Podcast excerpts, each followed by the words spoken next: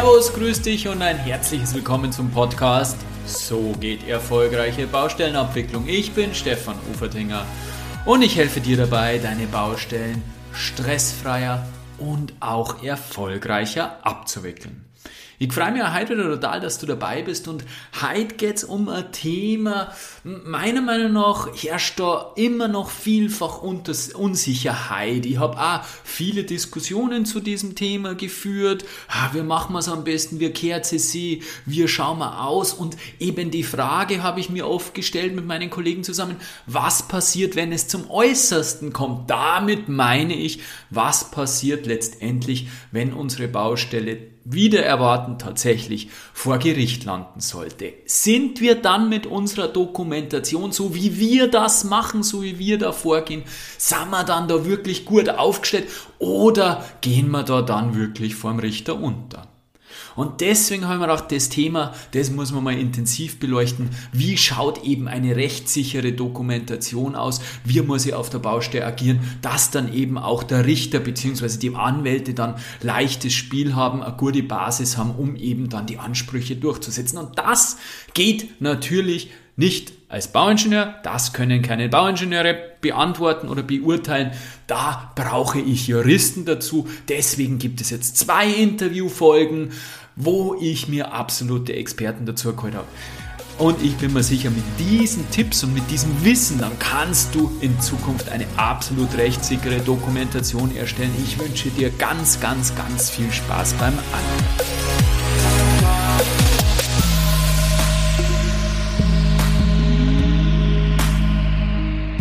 Ja, wir besprechen heute ein wichtiges Thema in der Baubranche, ein, ein würde sogar so weit gehen, ein sehr, sehr wichtiges in der Baubranche, weil im Endeffekt ist es ja so, wer schreibt, der bleibt, heißt das große Stichwort. Im Endeffekt ist es ja so, wir müssen schauen, dass unsere Baustellen, wenn es wirklich zu Problemen kommt, auch vor Gericht standhalten. Und was ist das Mittel, das wir eben dann vor Gericht brauchen? Das ist unsere Dokumentation. Beweisen tut man letztendlich vor Gericht. Und insofern ist es für uns, für die Dokumentation, für uns Techniker ganz, ganz entscheidend, wie es denn vor Gericht aufgefasst wird, unsere Dokumentation. Und um eben zu wissen, wie wir dokumentieren müssen, müssen wir wissen, wie das vor Gericht funktioniert. Und deswegen habe ich mal zwei ganz, ganz erfahrene Kollegen, darf ich nicht sagen, weil es ein anderes Fachgebiet sind, aber zwei ganz, ganz erfahrene Juristen ähm, für einen Podcastgespräch eben geholt, die wissen, wie es vor Gericht abläuft, die wissen, wie eine Dokumentation vor Gericht aufgebaut sein muss, dass es eben ein Beweismittel ist, dass es eben auch den Richter dann letztendlich überzeugen kann. Ich habe äh, die Christina Kober und äh, den Konstantin Pochmaski vor mir sitzen. Ich freue mich, äh, dass ihr euch die Zeit für mich nehmt. Hallo Stefan, sehr gerne. Hallo. Freut mich sehr. Ihr beiden habt euch ja kürzlich äh, selbstständig gemacht, äh, seid beide Partner in eurer neu gegründeten Kanzlei, ich glaube zum Jahreswechsel, oder? Ja, genau. Genau, zum Jahreswechsel. KPK ähm, steht für Koba Pochmaski. Und das Kan erste K steht für die Kanzlei. Da dachte ich mir fast, äh, ist jetzt ähm, doch relativ klar gewesen, für was das äh, K dann steht, passt. Ähm, ihr beiden habt euch eben zum Jahreswechsel selbstständig gemacht. Ihr wart äh, vorher ähm, in einer eigenen Kanzlei.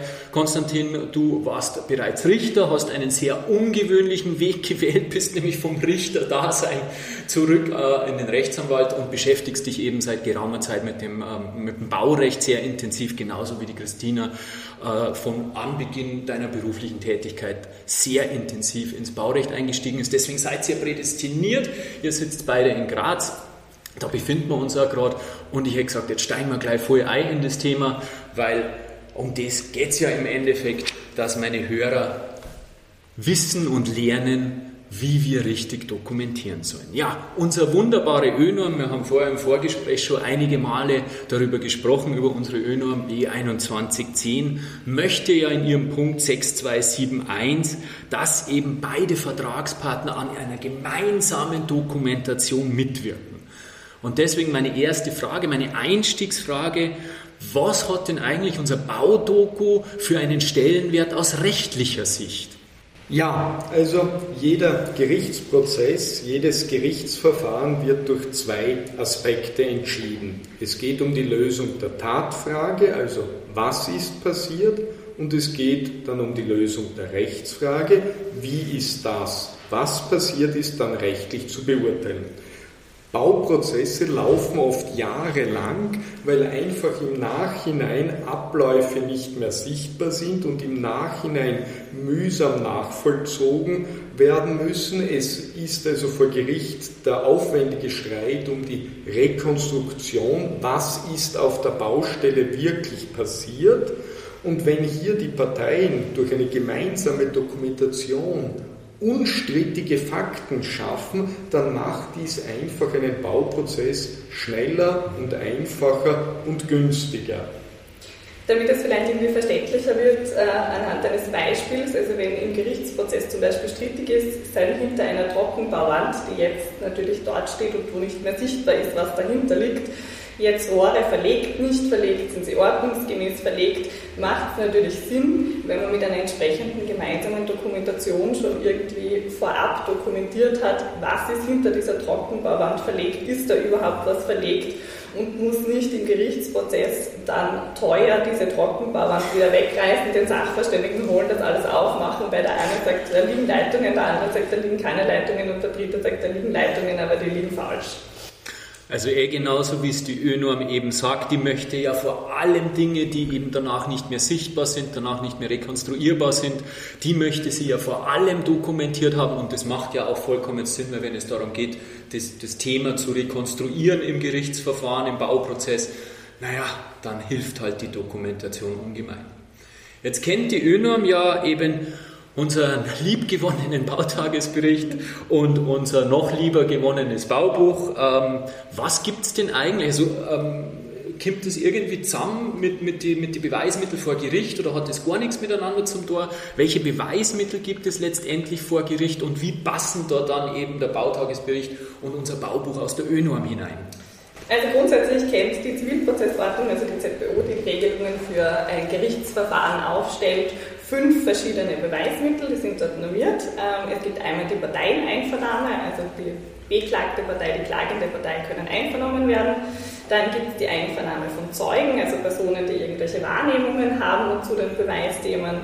Dann gibt es den Sachverständigenbeweis, also wenn der Richter mit seinem eigenen Wissen nicht mehr weiterkommt und jemanden braucht mit besonderer Sachkunde, kann einen Sachverständigen beiziehen.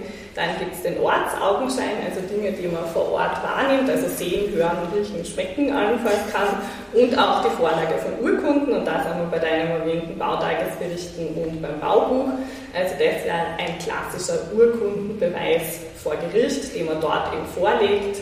Und das wäre eben eins dieser fünf Beweismittel, die wir vor Gericht haben nach der Zivilprozessordnung. Es ist aber jetzt diese Aufzählung der fünf Beweismittel nicht endgültig, nicht abschließend. Man spricht auch von modernen Beweismitteln, denn es ist im Prinzip jede Vorgangsweise zulässig, die für den Richter, für den Gerichtsverständigen nachvollziehbar und glaubwürdig ist. Man könnte also auch als Beweismittel und man kann E-Mails, WhatsApp verwenden, man kann digitale Pläne verwenden, Videos, Messungen, Laboruntersuchungen und für uns auf der Baustelle, es wäre durchaus denkbar, dass in Zukunft durch ein entsprechendes BIM-Modell der Ablauf vom Soll-Bauzeitplan und Ist-Bauzeitplan gegenüber dem Gericht, gegenüber dem Gerichtssachverständigen dargestellt wird. Also das heißt quasi, es ist unsere Sorge, die wir ja oft auf der Baustelle haben, dass wir so genau sein müssen und dass, also dass nur das zulässig ist, was irgendwie vorgegeben ist, die ist eigentlich gar nicht, gar nicht begründet, sondern es muss tauglich dazu sein, dass es glaubhaft die Baustelle rekonstruieren kann und dass der Richter mehr oder minder mir glaubt oder diesem Beweismittel glaubt. Aber wie das Beweismittel letztendlich ausgestaltet ist, ist eigentlich unerheblich, oder? Es geht darum, dass das Beweismittel den Richter oder einen Sachverständigen überzeugt, dass er sagt, jawohl, ich glaube diesem Beweismittel. Da gibt es oft Unsicherheit beispielsweise bezüglich E-Mails. Genau. Äh, sind E-Mails überhaupt gültig? Wenn wir uns heute vorstellen, man würde versuchen, eine Baustelle zu steuern mit Einschreibebriefen, äh, dann würde diese Baustelle wohl blitzartig in Zeitverzögerung kommen. Das heißt, äh, ich kann mit einem Einschreibebrief keine Baustelle steuern. Das funktioniert nur mit E-Mails, äh, Telefon etc. Und ob ich jetzt dem Richter vorlege einen von mir abgesendeten Einschreibebrief, wo ich dem Adressaten irgendetwas Erhebliches geschrieben habe, oder ob ich ein E-Mail vorlege, wo ich demselben Adressaten eben äh, etwas geschrieben habe mit E-Mail, ist vor Gericht völlig egal, es macht keinen Unterschied. Es ist oft sogar das E-Mail vielleicht sogar glaubwürdiger, dass es angekommen ist, wenn der Gegner äh, darauf repliziert hat und geantwortet hat. Denn, äh, ein Brief kann der schönste Einschreibebrief sein, auch der kann verloren gehen. Das heißt, das Problem, wo viele oft Angst haben, ja, gilt denn überhaupt ein E-Mail? Hier kann man, glaube ich, ganz klar sagen, keine Angst davor haben, moderne Kommunikationsmittel zu nutzen, auch das WhatsApp. Ja, man muss dann eben das WhatsApp ausdrucken, man muss das WhatsApp dann dem Richter zeigen, aber das ist ein gültiges Beweismittel, das funktioniert. Ganz, ganz spannend und das aus dem Munde eines ehemaligen Richters, also insofern Konstantin weiß, wovon er spricht, für mich ganz, ganz spannend und ich denke auch, dass allein jetzt diese ersten paar Minuten von diesem Podcast schon ganz, ganz viel äh, vielen Kollegen was gebracht haben, weil ich denke, dass da sehr viel Unsicherheit und vielleicht sogar hin in Richtung Angst ist, mache ich ja nichts falsch. Und das ist jetzt auch die zweite Frage. Viele meiner Kollegen haben in Bezug auf den Bautagesbericht, das ist ja oftmals so in der, in der Praxis, der Bautagesbericht wird vom Techniker bearbeitet. Das, was der hat, ist vielleicht noch jünger, hat noch nicht so das bauwirtschaftliche Verständnis, die, die Zusammenhänge vom Großen und großen Ganzen versteht er vielleicht noch nicht so. Und deswegen hat er Angst, was er da unterschreibt, ob er dann eben irgendwas unterschreibt und dadurch später irgendwie in die Bredouille kommt, irgendwann mal ähm, zur Verantwortung gezogen werden kann, weil er da etwas unterschrieben hat und dadurch eben irgendwie ja, ein Zugeständnis von seiner Seite aus gemacht hat. Also wie ist das eben? Es gibt ja diese Willenserklärung und diese Wissenserklärung, die für, für mich Heubjuristen so im Raum stehen. Ja. Ähm, wie ist es dann denn rechtlich genau? Also diese Willenserklärung und Wissenserklärung stehen nicht nur für dich als Nicht-Jurist so irgendwie im Raum, sondern wahrscheinlich auch für den einen oder anderen Juristen, wenn man sich nicht dogmatisch vor Augen führt, was steckt da jetzt wirklich dahinter. Und es wird da in der Praxis äh, oft nicht darüber nachgedacht oder meistens nicht darüber nachgedacht, gebe ich eine Wissenserklärung oder gebe ich eine Wissenserklärung okay, okay, ab. Okay. Das beruhigen also, schon mal, das ist nicht nur uns Techniker. Auch Juristen keine Gedanken, habe ich nicht. Okay steckt dahinter die äh, Unterscheidung, was will ich mit dieser Erklärung bewirken, beziehungsweise was sagt diese Erklärung aus. Also die Wissenserklärung ist wirklich eine Aussage über eine bloße Tatsache, also irgendein Faktum, über das eine Aussage getätigt wird. Während demgegenüber mit einer Willenserklärung irgendeine äh, eine Aussage getätigt wird, die zu irgendeiner Rechtsfolge führen soll. Also das ist keine reine, kein reines Faktum, sondern eine Willenserklärung löst dann irgendetwas aus.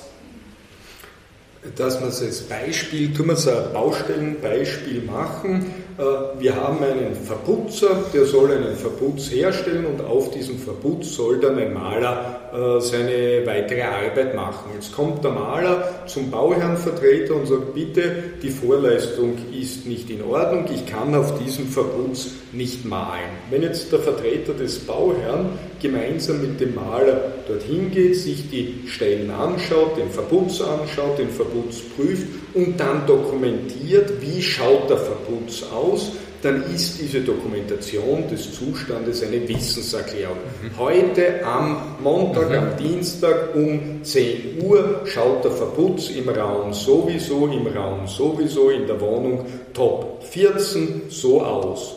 Damit ist noch nichts gesagt, ob der Verputz jetzt mangelhaft ist oder nicht, ob was für Folgen abzuleiten sind. Wenn aber dann der Vertreter des Bauherrn dem Maler sagt, passt, du kriegst einen Regieauftrag in Regie, diese mangelhaften Vorleistungen ordentlich herzustellen, dass du dann eben deine Malerleistungen machen kannst.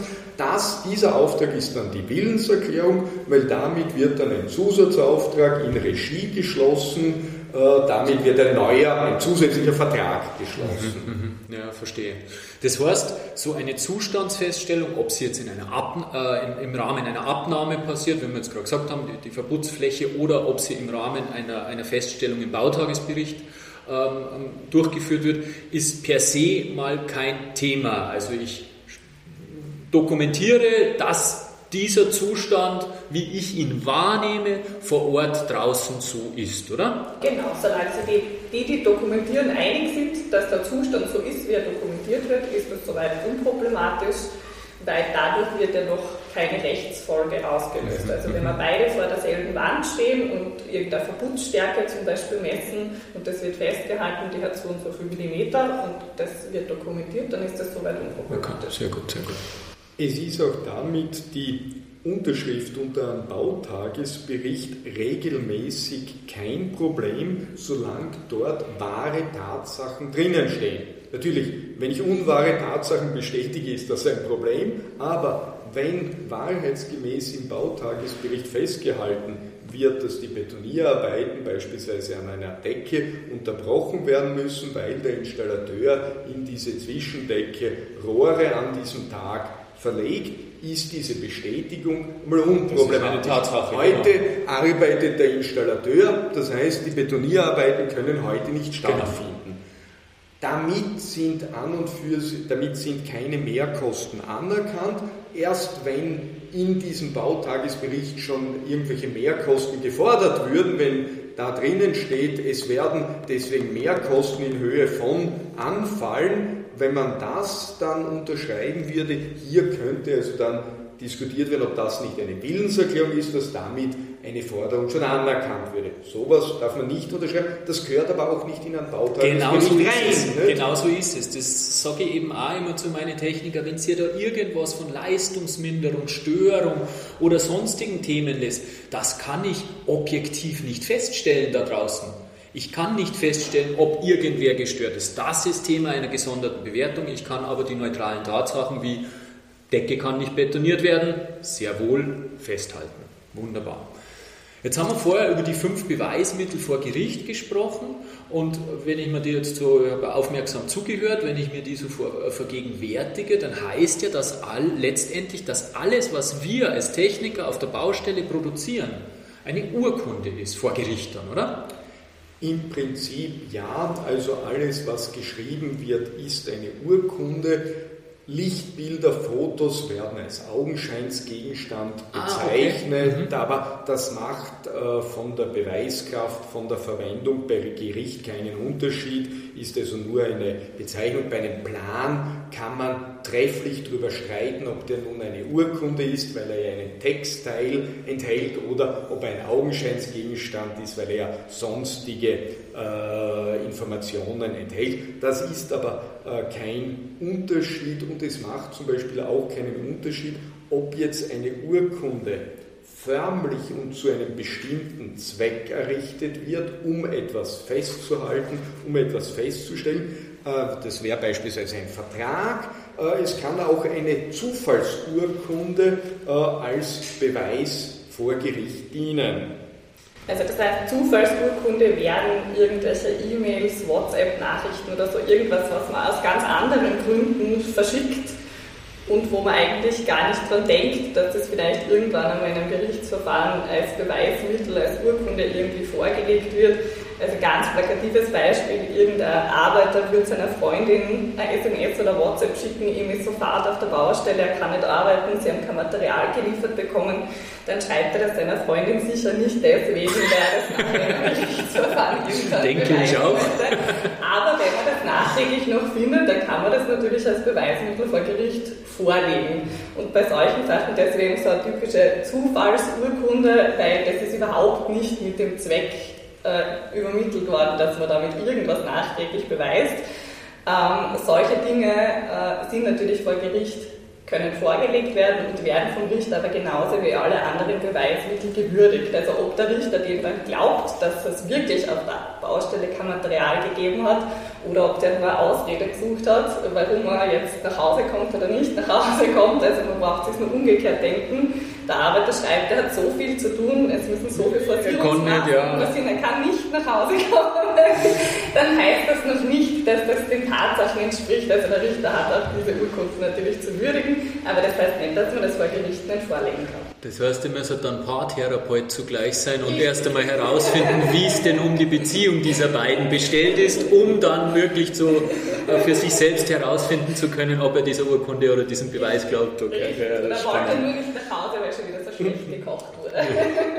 Aber das, äh, das Interessante ist ja dann im Endeffekt, es, wir produzieren ja eine, eine, eine, eine Flut an, an Dokumenten auf der Baustelle. Also wenn ich nur an die Abrechnung denke beim äh, größeren Bauvorhaben, ist ja das sind ja das unermesslich viele Ordner. Wir, wir, wir können ja am Ende, wir rammen jetzt gerade wieder Baustellen zusammen, also schließen Baustellen ab mit Schlussrechnung etc. Und wir sind selber wieder überrascht, wie viel wir produziert haben und kennen uns selber nicht bis ins letzte Detail aus. Wenn da eben mehr Menschen oder mehr, mehr Arbeiter an einem Projekt arbeiten, dann ist, wird das ja echt unübersichtlich.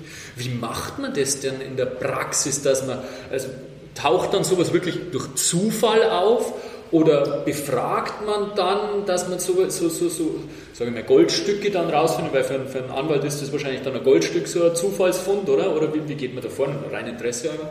Ein Aspekt und ein Ratschlag für Techniker keine äh, Bedenken bezüglich Förmlichkeiten. Also es geht nicht darum, dass bestimmte Urkunden mit äh, besonderen stilistischen mhm. Förmlichkeiten geschaffen werden, dass man dort äh, bestimmte juristische Fachvokabel verwenden muss, weil wenn man die nicht verwendet, dann würde so die Urkunde nicht, nicht mhm. gelten. Mhm. Äh, ich kann also einen Schmierzettel aus meinem persönlichen Tageskalender nehmen und mir dort Notizen machen in der mir eigenen Sprache. Da muss kein Latein dabei sein, da muss kein juristisches Fachwort dabei sein und das äh, kann beweismachend sein, das kann vor Gericht glaubwürdig überzeugend sein. Die Flut an Informationen, die Flut an Dokumenten ist natürlich ein Problem und hier ist der Techniker auf der Baustelle gefordert, wie äh, viele andere Berufsgruppen auch, äh, in Ordnung und Ablage. Mhm. Äh, mhm. das ist ich also, fast befürchtet. Das im Nachhinein herauszusuchen, ja, dass das alte Problem, das man so oft kennt, jede Berufsgruppe, das, was man brauchen würde, hat man nicht dokumentiert. Das, was man dokumentiert hat, braucht man nicht. Äh, man kann sich vielleicht erinnern, dass man etwas dokumentiert hat, aber man findet es nicht. Ja, äh, jeder kennt diese Probleme. Also sind auch äh, aus Juristensicht äh, nichts Ungewöhnliches. Bei uns geht es laufen, so wenn wir ein MKF prüfen, dann sagen wir laufen oder laufen, aber immer wieder mal, das haben wir doch festgehalten, das gibt es doch nichts und dann suchst und suchst und suchst und, und kein Mensch weiß, warum es nicht festgehalten wurde. Anscheinend ist es wirklich nicht passiert. So geht es allen, viele So geht es allen. Sehr schön. Entweder sehr hat man wirklich so ein Goldstück, das man irgendwie durch Zufall durch findet, Zufall, ja. weil das eben zum Beispiel ein großer Streitpunkt ist, den man vielleicht bei der Klage oder so noch gar nicht bedenkt, dass mhm. es jetzt irgendwie auf den Tag ankommt und das kristallisiert sich dann irgendwie im Rahmen von Vernehmungen oder Schriftsätzen heraus, dann kann man natürlich noch irgendwie einmal nachfragen, nachsuchen, nachrecherchieren, was bei so Fluten von E-Mails natürlich immer irgendwie sinnvoll ist ist, wenn man gute Betreffzeilen, mhm. irgendwelche Suchwörter oder sowas hat und nicht jedes E-Mail mit Bauvorhaben XY-Klasse bezeichnet, weil da hat man natürlich nachträglich nie eine Chance, dass man irgendwelche bestimmten Sachen findet. Aber wenn ich halt irgendwie ein bestimmtes Schlagwort habe und das war irgendwie strittig und das kommt schon im Betreff und im Text oft vor, dann tut man sich hinterher natürlich leichter. Und wenn man kein so tolles Ablagesystem hat, kann man dann trotzdem vielleicht noch das eine oder andere recherchieren, weil nachträglich die Korrespondenz von einem ganzen Bauvorhaben durchzulesen, das ist natürlich. Ist herausfordernd. Macht auch ja. keinen Spaß. Jetzt haben wir ja viel über den Bautagesbericht gesprochen. Kommen wir nun zum zweiten Thema, was die ÖNORM eben vorschlägt als, als Routine-Dokumentation, wie es so schön heißt, eben das Baubuch. Ich habe gelernt als junger Techniker, dass das Baubuch einen extremst hohen Stellenwert hat. Meine, wir wissen alle, das Bautagesbericht führt der Auftragnehmer, Baubuch führt der Auftraggeber und ähm, ich habe hab gelernt, wenn du willst, dass eben wirklich sauber dokumentiert ist und dass es eben auch vor Gericht einen wirklich hohen Stellenwert hat, dann schreib das eben ähm, ins Baubuch hinein. Und jetzt haben wir eigentlich gerade gelernt, so eigentlich Urkunden alle gleichgestellt vom Prinzip her. Du musst halt es schaffen, dass du mit dieser Urkunde äh, den, den Richter überzeugst, dass du ihm glaubhaft machst, dass diese Tatsache korrekt ist. Wie stellt ihr aus rechtlicher Sicht wieder zum Baubuch? Hat es wirklich so einen hohen Stellenwert oder ist es gleichzustellen wie alle anderen? Also im Zivilprozess ist ein ganz entscheidender Grundsatz der freien Beweiswürdigung. Das heißt, der Richter hat jedes Beweismittel, egal ob eine Urkunde, egal ob ein Zeuge, individuell zu beurteilen. Er hat äh, jede Zeugenaussage, jede Urkunde dahingehend zu beurteilen, ob er diese für glaubhaft hält oder für nicht glaubhaft. Also es gibt keine Regel, dass man sagt, naja, der eine hat zwei Zeugen, jetzt braucht der andere fünf Zeugen, um die zwei Zeugen zu widerlegen. Solche Beweisregeln gab es im Mittelalter. Das ist aber nicht mehr, ja, also da gab es ganz absurde Beweisregeln. Also äh, wenn ein Mann das aussagt, dann braucht man drei Frauen oder ein, um das zu widerlegen oder wenn ein Adeliger das aussagt, dann zählt es mehr. Und also so äh, Absurditäten und also bei den Römern Sklaven waren für gar nichts glaubwürdig, also so ungefähr.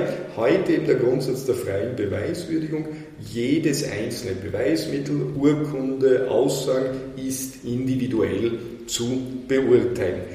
Besonderen Stellenwert natürlich und der besonderen äh, Idee der Glaubhaftigkeit haben natürlich gemeinschaftlich errichtete Urkunden. Mhm. Weil wenn sich zwei Parteien hinsetzen, und das kann ein Schmierzettel sein, äh, und das kann so einfach sein, wenn man heute sagt, wir müssen beispielsweise das herrschende Wetter festhalten. Wie ist draußen das Wetter? Und wir reißen aus einem Block äh, raus einen Schmierzettel und schreiben äh, drauf, heute 10.20 Uhr Regen, Wind und dann Graz am und beide unterschreiben das und beide fotografieren das ab, sodass jeder ein Foto von diesem Schmierzettel hat, dann braucht im Nachhinein, jetzt rein praktisch gesehen vor Gericht, niemand zu sagen mhm, von diesen beiden, es hat dort Sonne geschienen, weil der Richter wird Ihnen sagen, Sie, äh, warum haben Sie da unterschrieben? Es hat geregnet, wenn Sie mir jetzt erklären wollen, es habe die genau, Sonne geschienen. Ja, also, und deswegen auch, das muss nicht besonders förmlich errichtet sein, da brauche ich nicht irgendeinen Notar zu holen. Ich nehme einen Block, reiße einen Zettel raus, beide schreiben das, was sie festhalten, fest. Jeder hat heute ein Smartphone, man macht ein schnelles Foto und es ist dokumentiert und festgehalten. Und das ist auch diese gemeinschaftlich errichteten Urkunden, die haben eben deswegen einen besonderen Wert im Gerichtsprozess nicht nur, weil sie für den Richter eben dokumentieren, okay, beide sind zusammengesessen und haben irgendein Dokument unterschrieben, dann ist es nach der allgemeinen Lebenserfahrung so, dass das schon so gewesen sein wird, wie die da festgehalten haben. Und es führt einfach dazu, dass man sich im Gerichtsverfahren halt allenfalls langwierige Streitigkeiten über Tatsachen erspart, die zu dem Zeitpunkt von beiden Parteien dokumentiert und unterschrieben worden sind. Beispiel ist sowas wie der Baubeginn. Wenn man das irgendwo festhält und dann wird das unterschrieben, dann brauche ich dazu nicht zehn Zeugen im Gerichtsverfahren einvernehmen, wann habt ihr jetzt tatsächlich zum Bauen angefangen, sondern kann mich halt auf echte Streitpunkte konzentrieren und kann diese Nebenschauplätze, diese Tatsachen, die quasi leicht dokumentierbar sind, auch in einer gemeinschaftlichen Urkunde dokumentieren.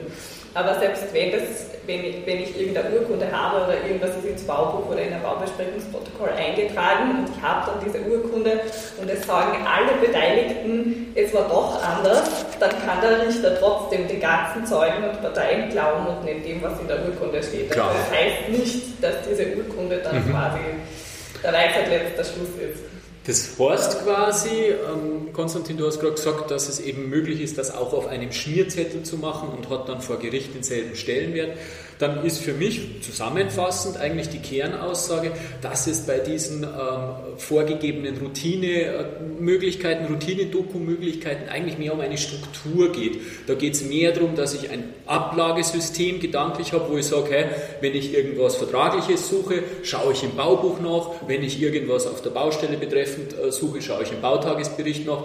Stellenwert von der, von der Beweiswürdigung, von der Glaubhaftigkeit her ist wurscht, wenn beide unterschrieben haben, fahrt der Zug drüber. Wenn ich das auf einem Castzettel mache, den ich danach nicht mehr finde, habe ich ein Problem, weil ich ihn nicht mehr finde, aber nicht, weil der Castzettel nichts zeigt. Habe ich das richtig verstanden? Sehr schön. Genau, Sehr schön. auch die Struktur, weil beispielsweise vorgefertigte Formulare für Bautagesberichte schon bestimmte äh, Inhalte vorgeben, wie Anzahl der Arbeiter, äh, Lohngruppen der Arbeiter, Maschinen, sodass ich einfach das nicht vergesse. Genau, das einzutragen, das macht den Sinn, aber ob jetzt der Bautagesbericht oben Bautagesbericht drüber steht oder dass ein Schmierzettel drin ist, wenn das äh, äh, von beiden bestätigt wird, das ist jetzt so, es arbeiten jetzt zehn Arbeiter auf der Baustelle mit diesen zwei Geräten. Ist völlig egal, ob das ein förmlicher Bautagesbericht ist oder ein Schmierzettel. Super spannend. Sehr schön. Wir haben das Thema schon kurz angesprochen. Letzte Frage für den ersten Teil äh, von unserem Gespräch. Ähm, Es gibt dann noch einen zweiten Teil, da gehen wir dann noch auf andere Themen ein. Aber letzte Frage, wir haben es vorher schon kurz angesprochen, oder du hast das schon mal angesprochen, Konstantin. Äh, Was mich wahnsinnig interessieren wird, wie denn nun eben genau dieser Stellenwert zwischen Brief und E-Mail äh, ist. Also es wurde mir auch, das weiß ich auch noch von früher, so bin ich mehr oder minder erzogen worden als junger Techniker. E-Mail zählt nichts, da hast kein, kein, da hast nicht sichert, da ist nicht gesichert, dass er es gelesen hat, äh, das muss alles über einen Brief laufen, der ist sicher zugestellt, eingeschriebener Brief ist natürlich das Höchste. Du hast vorher schon angedeutet, ganz so ist es dann nicht, äh, aber bitte erklärt uns das nochmal im Detail. Genau, wie wir eh schon vorher angesprochen haben, also es ist nicht das E-Mail schlechter als der Brief. Im Gegenteil eigentlich, also vor Gericht ist es völlig egal, ob ich jetzt äh, einen formal schön ausgedruckten Brief mit echter Unterschrift dem Richter vorlege oder das E-Mail vorlege. Wie der Konstantin schon vorher gesagt hat, ähm, das E-Mail wird oft schneller beantwortet und damit kann ich jedenfalls beweisen, dass es der andere bekommen hat, weil auch beim eingeschriebenen Brief habe ich eigentlich nur den Rückschein oder sogar irgendwas äh, eben mit RSA, RSB, alles was zugestellt wird, dann wird halt bestritten, dass in dem Kuvert das, der Zettel drinnen war, also auch das, es steht nicht über allem. Ähm, also das E-Mail ist überhaupt nicht schlechter gegenüber dem Brief. Ein Aspekt könnte sich vielleicht ergeben. Vielfach wird in Verträgen vereinbart Schriftform oder Schriftlichkeit. Beispielsweise Zusatzaufträge dürfen nur schriftlich erteilt werden, Vertragsänderungen können nur schriftlich vorkommen. Da könnte ein Streit darüber entstehen, ob ein E-Mail nun äh, dieser Schriftformgebot, das der Vertrag vorsieht, entspricht oder nicht entspricht. Und da bin ich äh, bei der Vertragsgestaltung für eine praktikable Lösung. Wie ich schon gesagt habe, die Vorstellung der Steuerung einer Baustelle mit Einschreibebrief ist eine Horrorvorstellung. Äh, es macht Sinn, dass eben auch im Vertrag festgelegt wird, dass eben auch E-Mails einem vertraglichen Schriftformgebot entsprechen. Wir leben im 21. Jahrhundert und das E-Mail ist eine tägliche Kommunikationsform und würde man nun einen Vertrag schaffen, äh, der an der täglichen Kommunikation völlig vorbeigeht, weil er als Struktur den Einschreibebrief fordert, dann ist dieser Vertrag äh, nicht lebbar auf der Baustelle, der verschwindet in einer Schublade und ist damit das Papier nicht wert, auf dem er gedruckt ist. Also hier äh, ist auch bei der Vertragsgestaltung einfach, wie lebt man heute im 21. Jahrhundert, wie äh, leitet man Baustellen im 21. Jahrhundert. Das war ein wunderbares Schlusswort zum ersten Teil, weil genau um diese Themen geht es äh, in der heutigen Zeit sehr intensiv. Wir leben, wir erleben gerade alle miteinander einen massiven Wandel und wir leben eben im 21. Jahrhundert und wir sollten uns auch so benehmen und wir sollten auch so Baustellen abwickeln. Ich bedanke mich recht herzlich für diesen extremst aufschlussreichen ersten Teil Und ich freue mich schon auf äh, die Fortsetzung, auf den zweiten Teil des Gesprächs. Danke, Einstein. Danke. Danke. Ja, wie du das vielleicht schon gemerkt hast am Interview, mir hat oder mir drei haben mega viel Spaß gehabt bei dem Gespräch und ich bin mir sicher, dir hat es wahnsinnig viel gebracht, weil ich habe auch nur einiges Neues gelernt, was mir nicht zu klar war. Ich bin mir ganz, ganz sicher, das war wirklich ein Meilenstein in deiner Dokumentationsqualität. Also freu dich schon auf die nächste Folge. Bis dahin, dein Stefan Ufertinger.